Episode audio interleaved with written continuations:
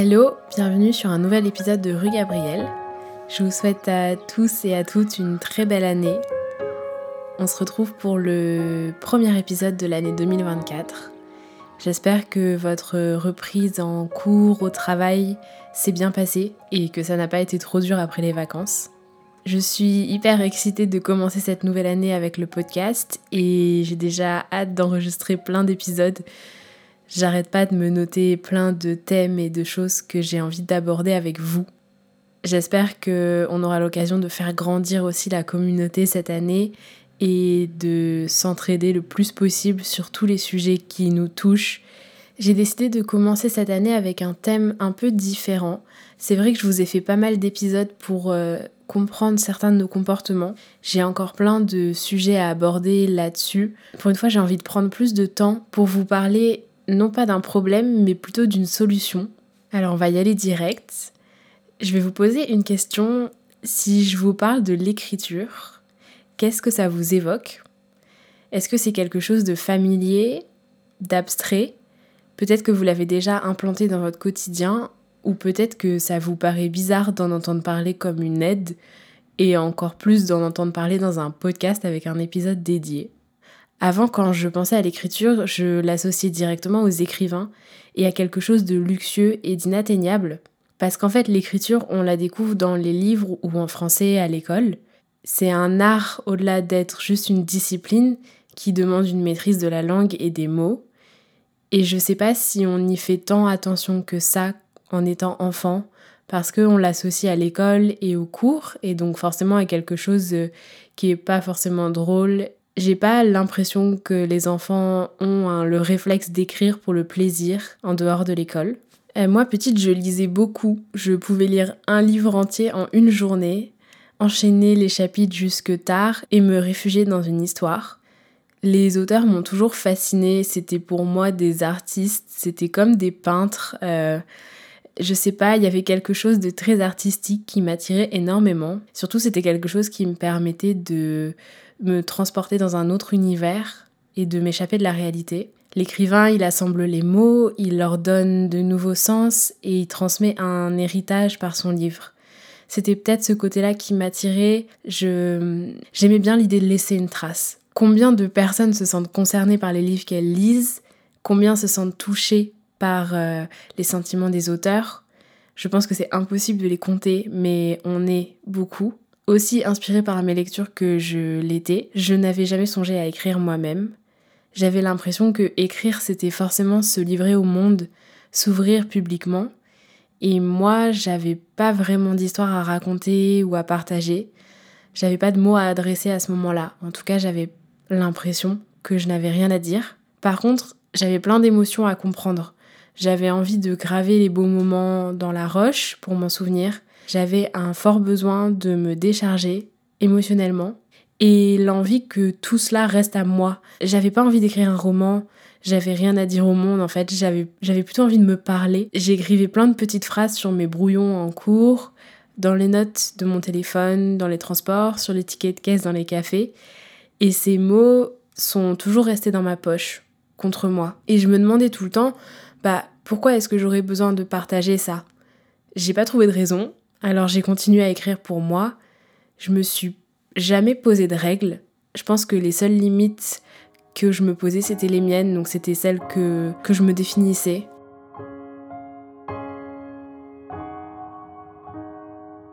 Aujourd'hui, je vous parle de ça parce que vous verrez que c'est quelque chose que j'ai intégré dans mon quotidien et j'ai changé ma façon de voir l'écriture et j'ai l'impression que c'est quelque chose qui est pas hyper naturel aujourd'hui dans notre nouvelle génération mais pourtant, je pense que ça devrait être beaucoup plus démocratisé euh, parce que j'ai l'impression que c'est accessible à tout le monde et ça peut aider grandement dans un quotidien. Honnêtement, on se bloque tous très souvent euh, pour écrire parce qu'on a l'impression de pas en être capable.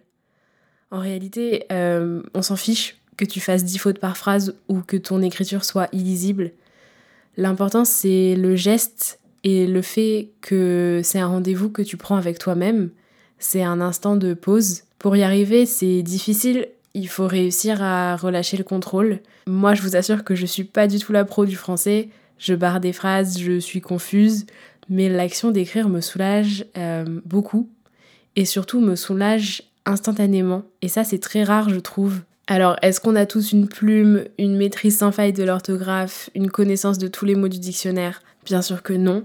Mais on a tous au moins un téléphone, une tablette, un ordinateur ou finalement un papier et un stylo. Avec ça et sans une expression parfaite, tu peux poser des mots, soulager ton âme et te confier. Personnellement, je préfère le papier. Je trouve que, que tu as plus de place sur le papier que sur le téléphone. Et surtout, tu peux le déchirer, le plier, tu peux mettre des couleurs, tu peux dessiner. Moi, le support que j'ai choisi pour écrire, ça a souvent été le papier. Et je trouve que ce choix-là, il, il est capable d'une chose que l'humain ne peut pas toujours garantir, c'est t'écouter sans te juger. Et je pense que c'est pour ça que j'en parle aujourd'hui, parce que ce que t'apporte l'écriture, c'est difficile de le retrouver à un autre endroit. Après, évidemment, ça doit paraître bizarre comme ça de parler du papier comme si c'était un humain, mais en fait, quand on y réfléchit, le, le support que tu utilises pour écrire, il ne parle pas, il ne pense pas tes mots, euh, il s'en fiche, il ne déduit pas de conclusion, il peut pas te faire un câlin quand tu pleures, mais il ne te jugera pas. Et je pense que la peur du jugement est souvent l'élément bloquant dans le fait de se confier à quelqu'un. Pour moi, l'écriture est bien moins limitante que la parole.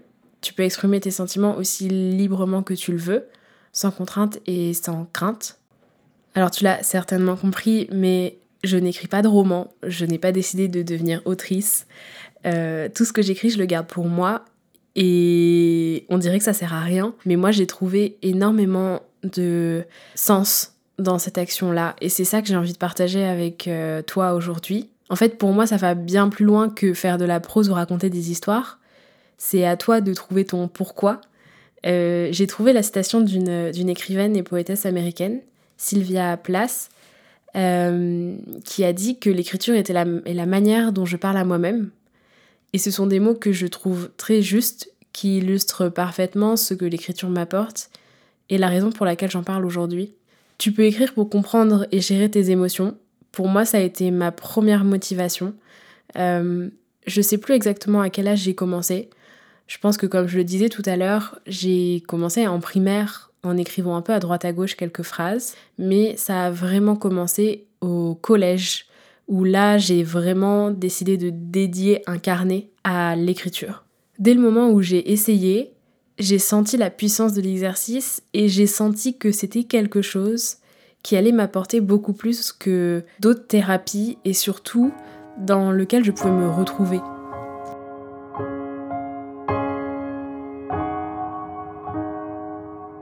Il y a des psychologues canadiens qui ont fait des recherches scientifiques et le résultat a été qu'ils estiment à 6000 le nombre de pensées que nous aurions par jour. Donc moi, ça m'a clairement affolé de lire ça. Et pourtant, est-ce que ça m'a vraiment étonnée? Je ne pense pas. Je pense que ça m'a au contraire rassurée sur ma fatigue quotidienne et la surcharge que je ressens parfois. Les émotions, elles font quand même partie de notre vie quotidienne, mais elles peuvent être euh, très lourdes à porter. On éprouve de la joie, de la tristesse, de la peur, de la colère, mais comme dans la journée on est tout le temps en train de courir à droite à gauche, je trouve que c'est hyper difficile de décrypter clairement ce qu'on ressent pendant la journée. Et sans cette capacité à déceler tous nos vrais ressentis, il est impossible de retranscrire nos sentiments à notre entourage. Moi, j'ai très souvent du mal à poser des mots sur ce que je ressens. J'aime parler de mes émotions, mais, mais souvent, je n'y arrive pas. Les émotions quotidiennes, elles sont nécessaires à notre construction en tant qu'humain. Ok, mais on n'est pas des machines. Euh, je pense que c'est normal d'être fatigué, d'en avoir marre, d'avoir besoin que tout se mette sur pause de pas savoir quoi penser et de sentir que c'est trop. C'est normal. Ouais, donc 6000 pensées par jour. Bah en fait, je trouve que ça donne vachement de légitimité à tout ce qu'on peut ressentir. Donc ces 6000 pensées, elles arrivent tout au long de la journée, mais souvent elles arrivent en masse au moment de dormir. Le cerveau profite du calme pour envoyer tout ce qu'il n'a pas pu envoyer pendant la journée. Et ça devient très souvent et très vite oppressant à cause de la quantité d'informations à penser et à traiter. En fait, c'est pas possible de recevoir autant de pensées d'un coup, surtout au moment où on est censé ne rien penser et dormir. Moi, depuis toute petite, j'ai toujours détesté le moment de dormir. Euh, d'ailleurs, même quand je vais très bien, mes angoisses refont surface le soir. et c'est tout le temps trop. Quand j'étais au lycée, j'avais instauré un rituel d'écriture tous les soirs et c'était justement la seule chose qui me permettait de gérer mes angoisses et ça me rassurait. Je me créais ma bulle. Je me mettais dans mon lit, j'allumais une bougie, je mettais une petite musique qui me calmait et j'écrivais. Parfois ça durait 15 minutes, parfois ça durait 2 heures. Je m'étais acheté un beau carnet, j'écrivais juste la date du jour et ensuite pas de règles. Euh, je laissais venir à moi tout ce qui était dans ma tête, ce qui avait besoin de sortir. Parfois c'était raconter ma journée, parfois c'était une émotion qui avait été trop présente et je la décrivais. Parfois c'était un événement ou une pensée en particulier. Parfois j'écrivais mes rêves. J'ai toujours privilégié l'écriture intuitive. Je me laisse porter par ce qui vient. Euh, l'inverse n'a jamais fonctionné pour moi. D'ailleurs, j'ai jamais réussi à prévoir ce que j'allais écrire. Et c'est fou parce que malgré le fait que je n'ai jamais rien prévu, euh, ce qui sortait était toujours ce, ce que j'avais besoin d'évacuer sur le moment. Parce que écrire une pensée ne veut pas dire qu'on a besoin de s'en débarrasser, mais ça veut juste dire qu'elle prend beaucoup de place et qu'on lui donne son espace sur le papier pour alléger notre cerveau. À chaque fois que j'écris une pensée, c'est comme si je lui disais Chère petite pensée, je te pose là pour mieux te comprendre, pour mieux t'apprécier, pour mieux te relire et surtout pour te donner l'espace de grandir. Je ne t'oublie pas, je ne te mets pas de côté, au contraire, je te, je te fais vivre. Le simple fait de déplacer ces pensées sur du papier en les écrivant permet de décharger considérablement ton cerveau et en faisant ça, tu libères aussi de l'espace dans ton esprit pour avoir d'autres idées. En écrivant, on donne du temps à la pensée puisque avant d'être écrite, bah c'est juste quelque chose qui nous passe par la tête comme ça, c'est passager. À nous de choisir si on veut la retenir, lui donner de l'importance. Et je trouve qu'on a parfois l'impression qu'elles sont juste passagères et inutiles, mais bien souvent elles nous indiquent quelque chose et c'est important de leur donner de l'espace et de leur montrer que on est ok qu'elles existent. Parfois une idée ou un projet qui va prendre beaucoup d'importance dans ta vie découle juste d'une pensée que tu as eue dans le métro le matin.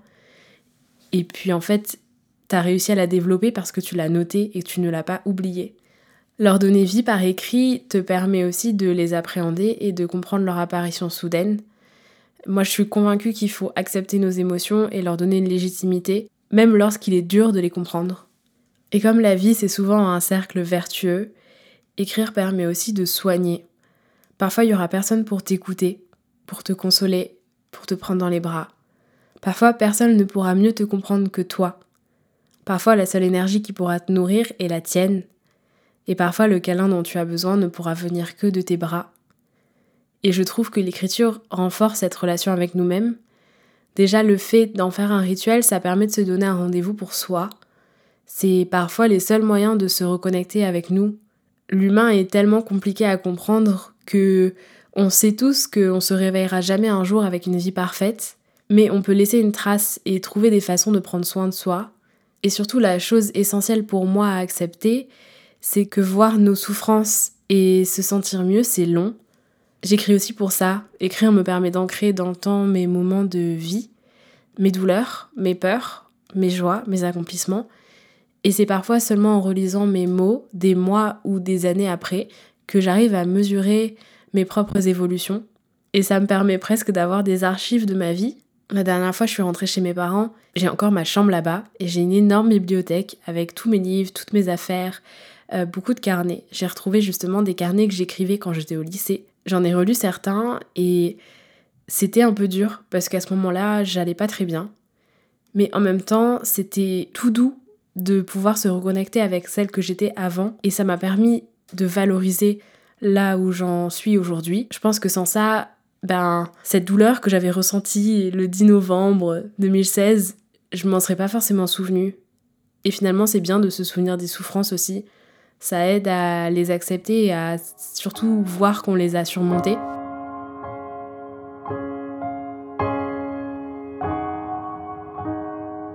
Au-delà du but thérapeutique, écrire ça permet aussi de se souvenir. Peut-être que tu as déjà vécu un moment hyper heureux et que pendant ce moment-là, tu as ressenti le besoin de le marquer, de décrire cette sensation de bonheur pour ne pas l'oublier. Je suis sûre que tu as déjà ressenti ça c'est un truc qui te prend aux tripes, c'est tu te dis il faut absolument que je l'écrive.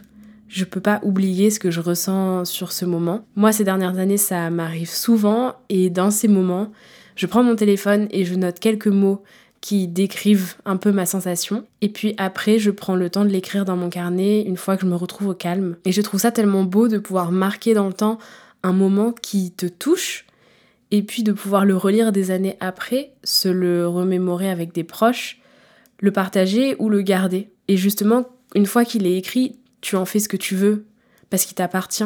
C'est pas facile de choisir de se souvenir. Parce que pour moi, quand tu t'autorises à te souvenir des moments de bonheur, c'est aussi autoriser à se souvenir des moments difficiles. Parce qu'on a souvent. On a souvent tendance à vouloir oublier les, parce qu'on a souvent tendance à vouloir oublier les souffrances sans penser à tout ce que ça peut nous apporter de les valoriser. Parce que pour moi, quand tu t'autorises à te souvenir des moments de bonheur, c'est aussi autoriser à se souvenir des moments difficiles.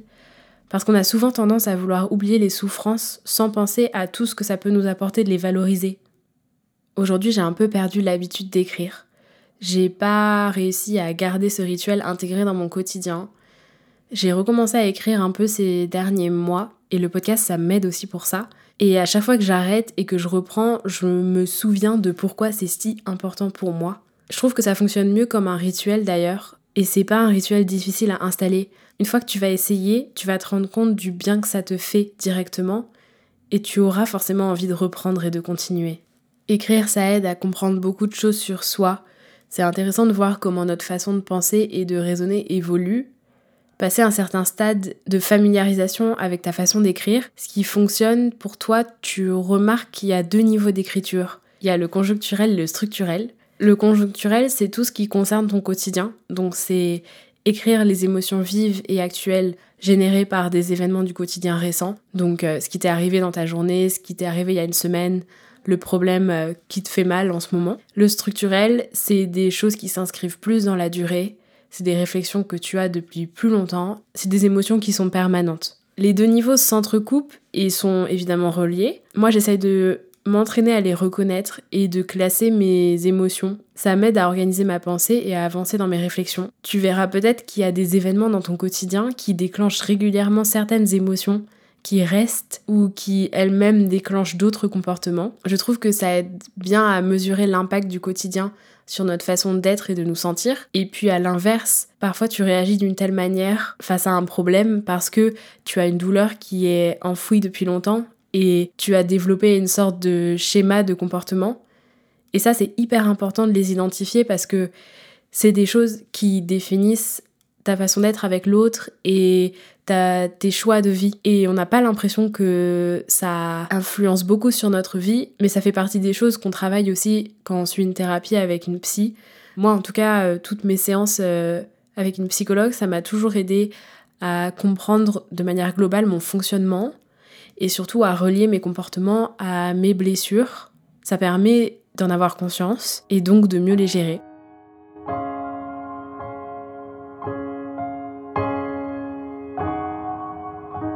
Et puis enfin, on peut écrire pour partager. C'est l'écriture que je fais de manière la plus active et tu le fais aussi peut-être. Comment? Bah, Tout simplement en écrivant des cartes à mes proches. Moi j'ai eu un téléphone seulement au lycée et j'ai été éduquée par des parents qui écrivent des cartes postales. Ça paraît très archaïque aujourd'hui, mais il y en a encore.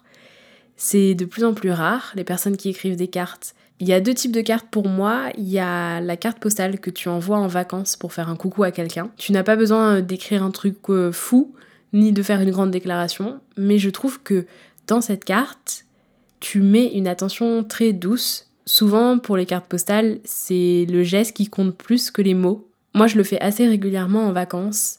C'est quelque chose que je fais depuis très petite et du coup qui est resté euh, assez naturel chez moi. Ça me prend 30 minutes dans ma journée et ça m'apporte déjà beaucoup de satisfaction. Et surtout, ça répand le bonheur autour de moi. Quand j'en reçois une aussi, ça me touche énormément. Il y a quelque chose de très beau dans le fait d'ouvrir sa boîte aux lettres, d'y voir une photo avec le nom d'une ville dessus, et derrière d'y lire l'écriture manuscrite d'un proche. Rien que pour ça, en fait, aujourd'hui, on... tout est tellement digitalisé, on connaît même plus l'écriture de nos amis, alors que c'est c'est beau l'écriture d'un proche ça fait partie de nous. Ça fait partie des choses qui se sont effacées d'année en année, mais que je regrette beaucoup. Essayez de tester. Une carte postale, ça coûte 50 centimes. Vous pouvez même la créer, juste faire un petit dessin dessus. Ça prend 5 minutes de votre temps. Et en échange, vous offrez un énorme shot de bonheur et d'amour. Ça fonctionne très bien de juste acheter une carte et écrire Coucou, je te fais des bisous, ciao Et puis ensuite, il y a la carte ou la lettre type euh, carte d'anniversaire, de Noël ou sans contexte. Souvent celle-là, elle est un peu plus longue. Moi par exemple, j'accompagne toujours mes cadeaux d'un petit mot ou d'une carte. Pour moi, tous les cadeaux que je fais ne sont pas complets sans les mots. C'est d'ailleurs, je pense, la seule fois où j'écris pour que ce soit lu par quelqu'un. Mais là, je sais que c'est adressé à une personne en particulier. Et quand je le fais, c'est que j'ai envie de lui dire quelque chose. Souvent, je crée la carte en faisant un dessin ou une aquarelle j'y mets une petite partie de moi. J'aime dire à mes proches que je les aime, c'est quelque chose qui est naturel. Je sais que ça n'est pas pour tout le monde, mais c'est justement ce que je veux vous partager aujourd'hui, c'est que vous n'avez pas besoin de faire des déclarations. Et que écrire à quelqu'un une carte, c'est pas pareil que écrire un SMS. Et je trouve que on ne dit pas assez aux gens qu'on aime je t'aime. On a toujours l'impression que ça va de soi, mais je vous assure que non. Pensez à vos amis, pensez à votre famille. Est-ce que vous avez l'impression qu'ils vous aiment? Peut-être qu'ils vous le montrent par des gestes, mais est-ce que ça vous ferait pas du bien qu'ils vous le disent ou qu'ils vous l'écrivent? Ça fait toujours du bien de le dire ou de le recevoir. Il y a plein de façons d'exprimer l'amour, évidemment, il n'y a pas que l'écrire sur une carte. Vous pouvez aussi exprimer votre reconnaissance ou exprimer de l'amitié. Mais faites-le avec vos mots, il n'y a pas de bonne ou de mauvaise façon. Si vous décidez de le faire, il faut que ça vous ressemble. La beauté dans ça, c'est que c'est quelque chose qui, je pense, vous apporte autant à vous que à votre entourage. Alors dites-moi si vous mettez aussi de la valeur dans les cartes ou les lettres. Et sinon, je vous conseille d'essayer d'écrire une carte à un proche et à réfléchir à ce que ça vous apporte. Peut-être que vous ne vous en sentez pas capable parce que vous n'êtes pas familier avec ça, mais testez. En fait, ce qui est génial avec l'écriture, c'est que tu peux en faire ce que tu veux. À toi de la saisir et de trouver ce qui fonctionne pour toi. À toi de lui donner le rôle que tu as besoin qu'elle occupe dans ta vie en fait, t'as pas besoin d'être expansif, t'as juste besoin de faire ce qui te correspond. Étant très anxieuse depuis petite, c'est vraiment quelque chose qui s'inscrit dans la durée et, et qui, je trouve, s'inscrit dans les rituels les plus simples à installer dans ton quotidien.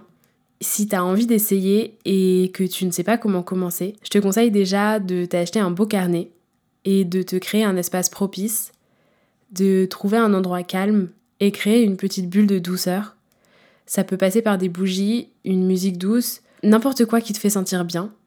Et surtout, ne réfléchis pas trop. Tu verras que dès que tu laisses un peu de répit à ton esprit, il va t'envoyer tout seul ce qui a besoin de sortir. Et surtout, surtout, rappelle-toi que tu n'es pas Molière. Je ne suis pas Molière. Personne ne lira tes lignes. Ce n'est pas un exercice de beauté. Ça peut l'être si tu le décides. Mais ne te juge pas. Il y a déjà trop de personnes dans ce monde qui poseront des regards malveillants sur toi, alors ne sois pas cette personne pour toi-même. J'espère que cet épisode vous a plu. J'espère que ça pourra vous inspirer à écrire ou vous aider d'une quelconque manière.